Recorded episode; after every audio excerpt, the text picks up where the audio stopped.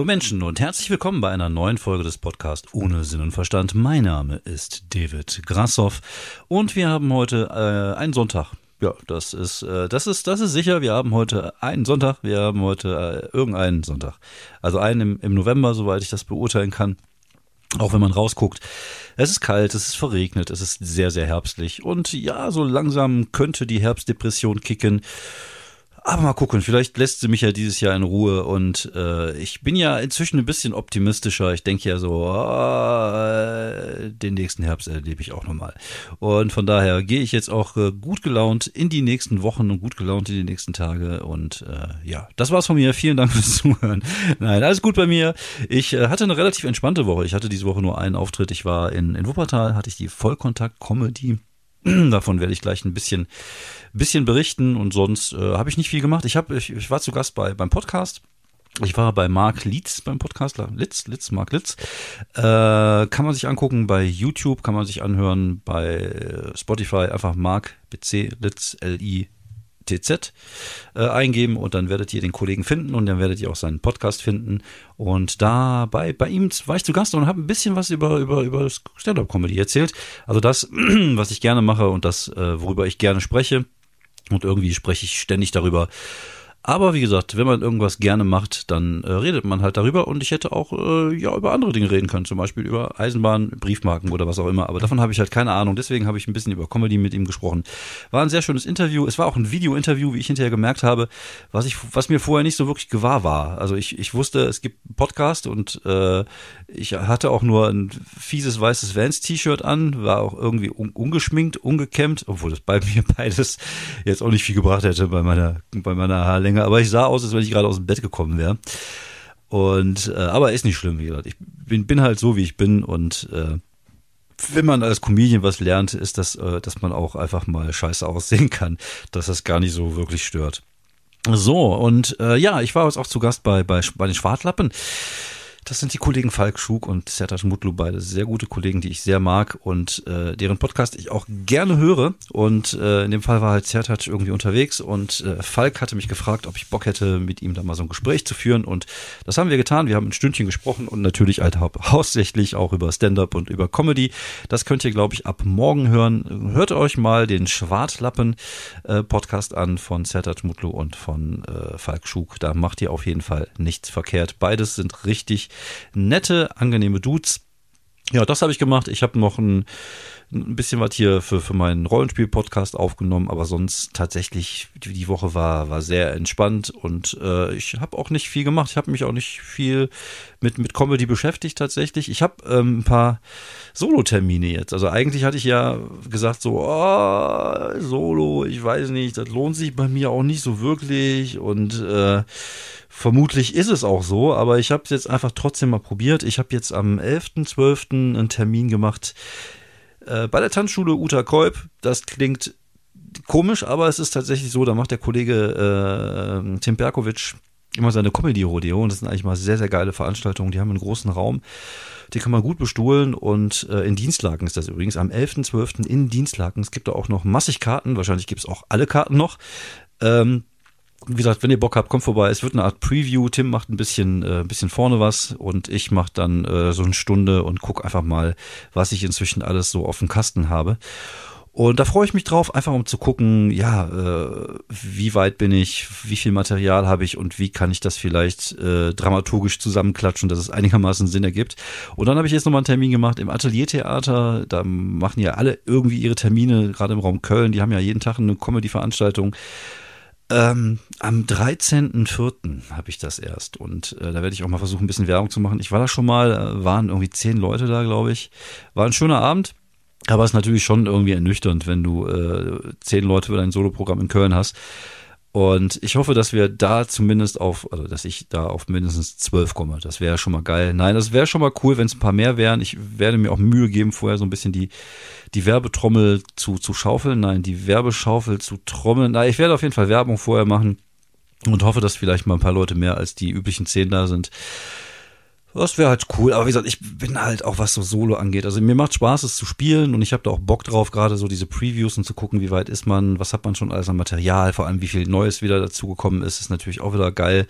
Aber ähm, ja, also ist, für mich lohnt sich das tatsächlich gerade gar nicht und es hat sich schon vor Corona nicht gelohnt und ich bin jetzt, äh, eigentlich bin ich super pessimistisch, dass es sich auch nach Corona lohnt. Also von daher gucken wir einfach mal, ich habe es gemacht und schauen wir mal. Aber ich, wie gesagt, ich stehe ja oft genug auf dem Bühne. Ich mache ja viele Mixed-Shows, ich mache meine eigenen Shows und das macht ja super viel Spaß.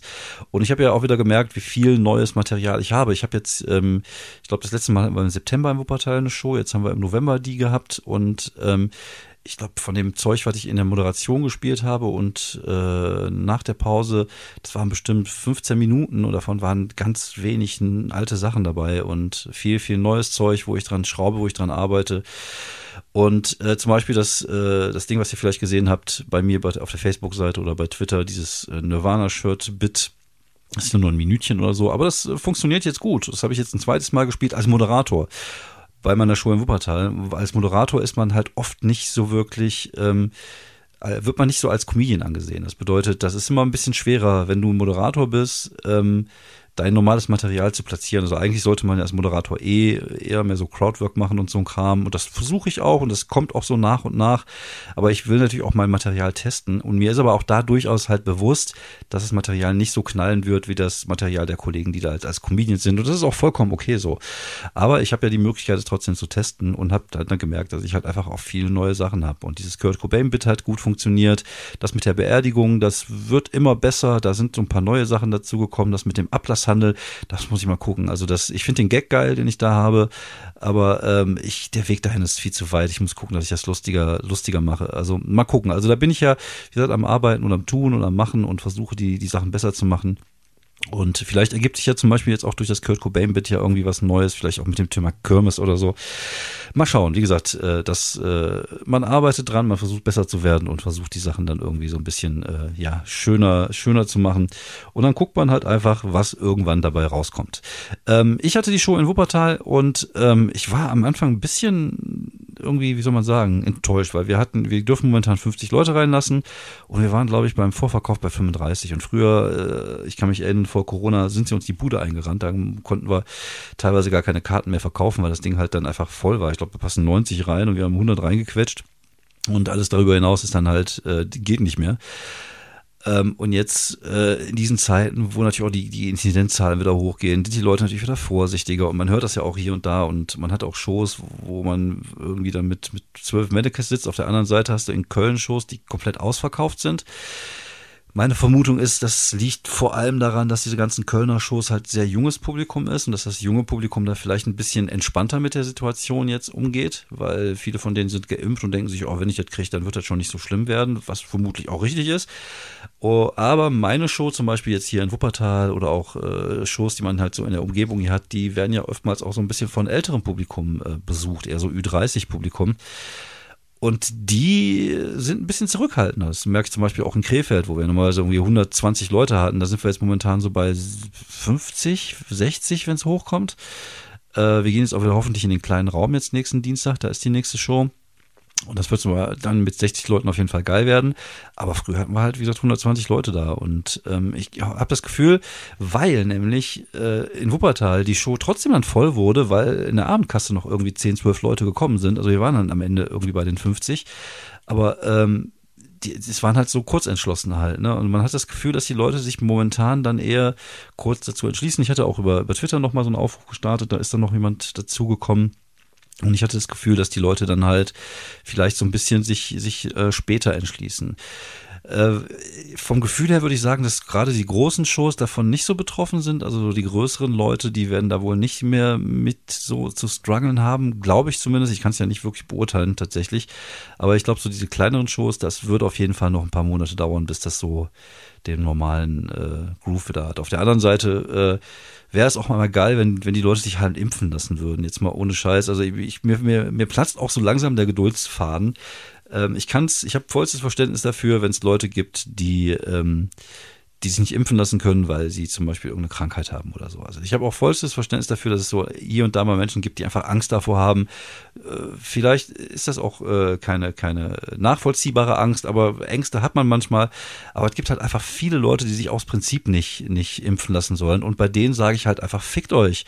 Ihr seid einfach echt empathielose Arschlöcher und ihr gefährdet nicht nur andere, ihr gefährdet euch selbst, was mir eigentlich egal ist. Also inzwischen gehe ich so weit, dass ich sagen würde, wenn ihr es kriegt und ihr euch nicht impfen lassen wolltet, obwohl ihr könnt, dann sollt ihr auch von mir aus schön mit einem, mit einem Röhrchen im, im Hals im Krankenhaus liegen weil ihr macht so viel für andere Leute auch kaputt. Und und äh, wir könnten wieder so einigermaßen vernünftiges Leben führen, aber nur weil ihr Ficker ihr ihr denkt so, äh, ich lass mich nicht impfen, weil der hat mir dann einen Chip irgendwie in den Arm reinrammt, denke ich mir so, äh, nee, da habe ich auch kein Verständnis mehr für. Und ich finde das völlig okay, wenn jetzt Kultur nur noch 2G sein sollte, dann sollen die halt draußen bleiben und dann will ich die Leute auch gar nicht haben. Wenn Leute tatsächlich irgendwie hier mit Impffaschismus ankommen, dann sollen sie sich halt ficken, weil es hat damit damit nichts zu tun. Es hat das was damit zu tun, dass man Rücksicht auf andere Leute nimmt.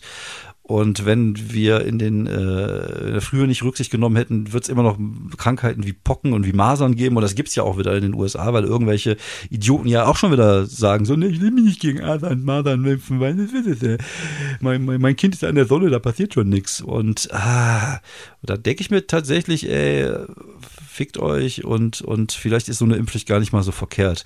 Einfach damit wir wieder so ein bisschen Normalität haben. Und wir werden, wir werden eh schon noch, noch richtig mit den, mit den Nachwirkungen dieser, dieser Krankheit zu kämpfen haben. Also zum Beispiel Benzinpreise, die jetzt steigen. Das hat ja auch ein Stück weit damit zu tun, diese, diese, äh, diese, dass irgendwelche gewisse Jobs nicht mehr gemacht werden, weil viele Leute da gekündigt worden sind und die jetzt keine Leute mehr finden, zum Beispiel in der Gastronomie.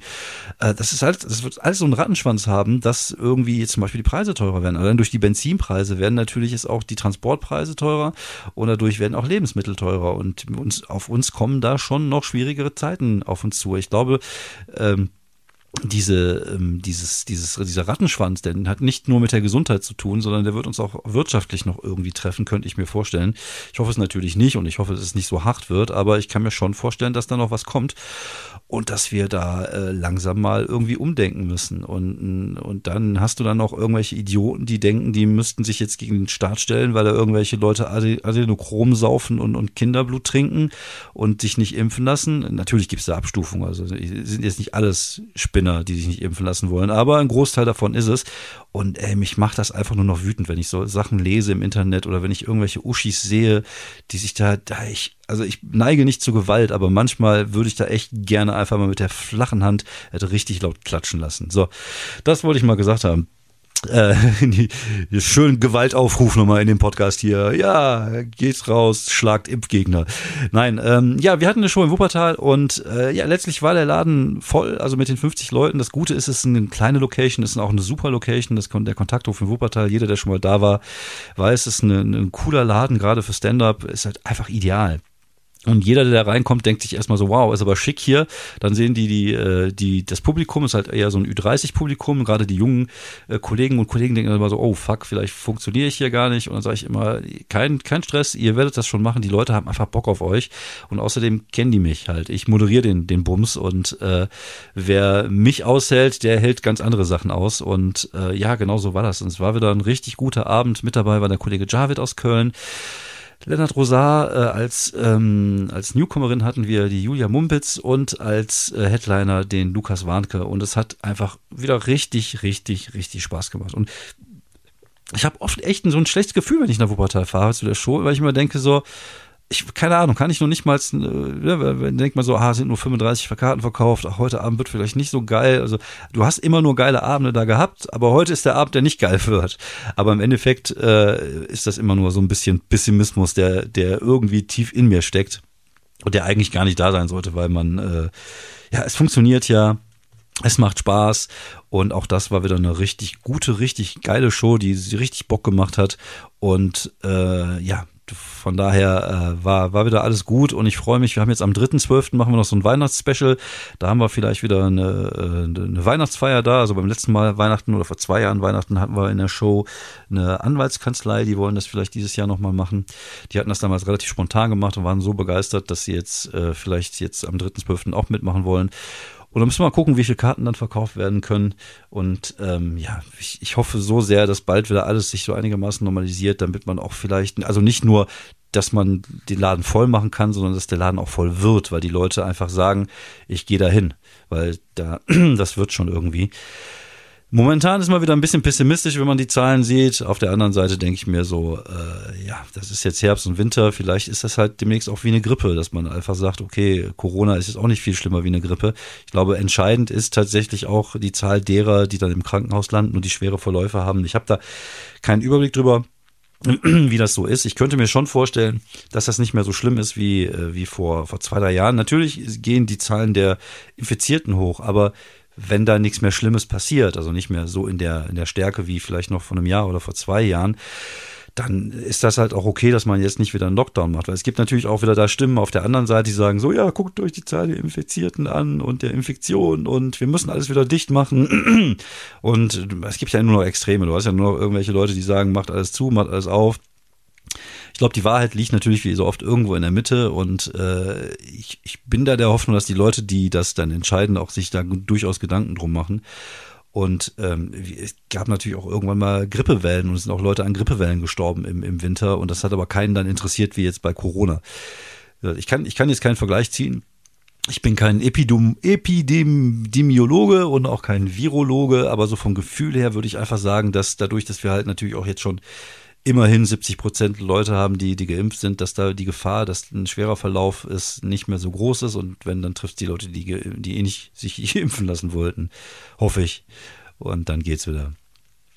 Ja, das war also Wuppertal, die Show in Wuppertal. Ich habe jetzt nächste Woche noch eine, eine Show in, äh, in Krefeld am Dienstag. Wenn ihr Bock habt, kommt vorbei.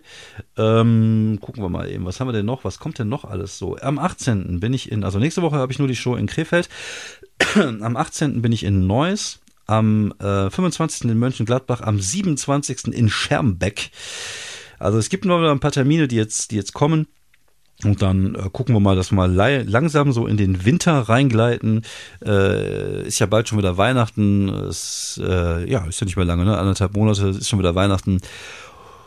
Und dann geht auch schon wieder der Frühjahr los. Und dann hoffen wir mal, dass der Frühjahr ein bisschen abenteuerlustiger wird, dass wieder ein bisschen mehr passiert. Ich habe da relativ viele Termine bei Nightwash und beim Quatschclub, alles so Nachholtermine. Da freue ich mich schon sehr drüber. Und dann guckt man halt einfach, was da, was da passiert.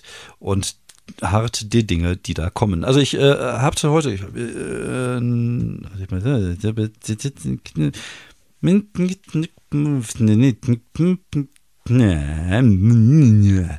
ich hatte heute äh, mir ein paar äh, Sachen noch überlegt, Themen, über die ich sprechen wollte, aber wir sind jetzt schon bei 17, 18 Minuten. Ich glaube, das würde den Rahmen sprengen. Und ich brauche wieder ein bisschen Material für die nächsten Wochen. Wie gesagt, es ist wenig zu tun. Und wenig Auftritte bedeutet, dass ich auch wenig zu erzählen habe. Deswegen äh, würde ich, glaube ich, heute mal wieder eine kurze Folge rausballern. Ihr könnt mir gerne eure Themen schicken, wenn ihr Bock habt. Äh, ein Kollege Olli Thom hatte sich mal per WhatsApp gemeldet und gesagt, er hätte ein Thema für mich, aber nicht geschrieben, sondern äh, nur gesagt, er hätte ein Thema für mich. Und dann, vielleicht spreche ich nächste Woche darüber. Mal gucken, mal schauen. Ähm, Gibt es eine Empfehlung? Ich weiß nicht, ob ich schon empfohlen habe. Ich habe mir Trying angeguckt. Also Trying auf Apple Plus. Irgendwie bin ich momentan voll der Apple Plus Freak hat mich wirklich überzeugt, muss ich sagen. Also die paar Serien, die ich da gucke, die sind wirklich sehr, sehr gut. Und Markus Barth hatte mir das äh, empfohlen. Trying, eine britische Serie. Die Briten machen ja eh immer schon coole Sachen, um äh, ein Pärchen, das versucht, äh, ein, ein Kind zu bekommen, es nicht schafft und dann versucht, ein Kind zu adoptieren in London. Und das ist so lustig und so traurig zugleich und so herzerwärmend. Und das sagt euch jemand, der wirklich äh, ja, äh, da nicht, nicht, nicht wirklich nah am, am, am, an der Emotion gebaut ist, gerade bei so, so romantischen Sachen und so traurigen Sachen. Aber das ist wirklich gut, das kann man wirklich gut gucken. Trying auf Apple Plus, äh, wie gesagt, sonst halt Foundation. The Infiltration habe ich jetzt auch angefangen zu gucken, ist auch sehr gut. Ich weiß nicht, ob ich mich da jetzt wiederhole. Äh, ich weiß jetzt auch, wie die Serie heißt, die ich letztens empfohlen habe. Inside Job, die Zeichentrickfilmserie auf Netflix, kann man sich auch geben. Und jetzt freue ich mich darauf, dass bald Stranger Things weitergeht und äh, die letzte Staffel, glaube ich, dann ist. Hoffe ich, weil ich finde es gut, wenn Serien auch einfach ein Ende haben. Ich finde auch irgendwann sind die Geschichten erzählt und dann kann man auch gerne mal einen Deckel drauf machen. Also ich finde es schade, wenn zwischendurch so eine Serie einfach, äh, einfach aufhört. Aber äh, noch schader finde ich, wenn eine Serie einfach so, so gemolken wird, wo man das Gefühl hat, so, okay, wir hauen jetzt nochmal 38 Staffeln raus, weil das halt so gut läuft. Und das hat man ja leider bei vielen Serien so ein bisschen das Gefühl, dass die sich dann totlaufen. Und das finde ich dann so ein bisschen schade und traurig. So, das war's von mir. Vielen Dank fürs Zuhören. Das war heute mal eine kurze Folge, aber ihr habt die Möglichkeit, mich auch noch lange zu hören bei Mark Litz in dem Podcast, äh, bei Spotify, bei YouTube und ab Montag bei den Kollegen vom Schwartlappen. Macht es gut, bleibt gesund. Wir reden uns oder wir hören uns, also ihr hört mich nächste Woche dann. Bis dann. Ciao.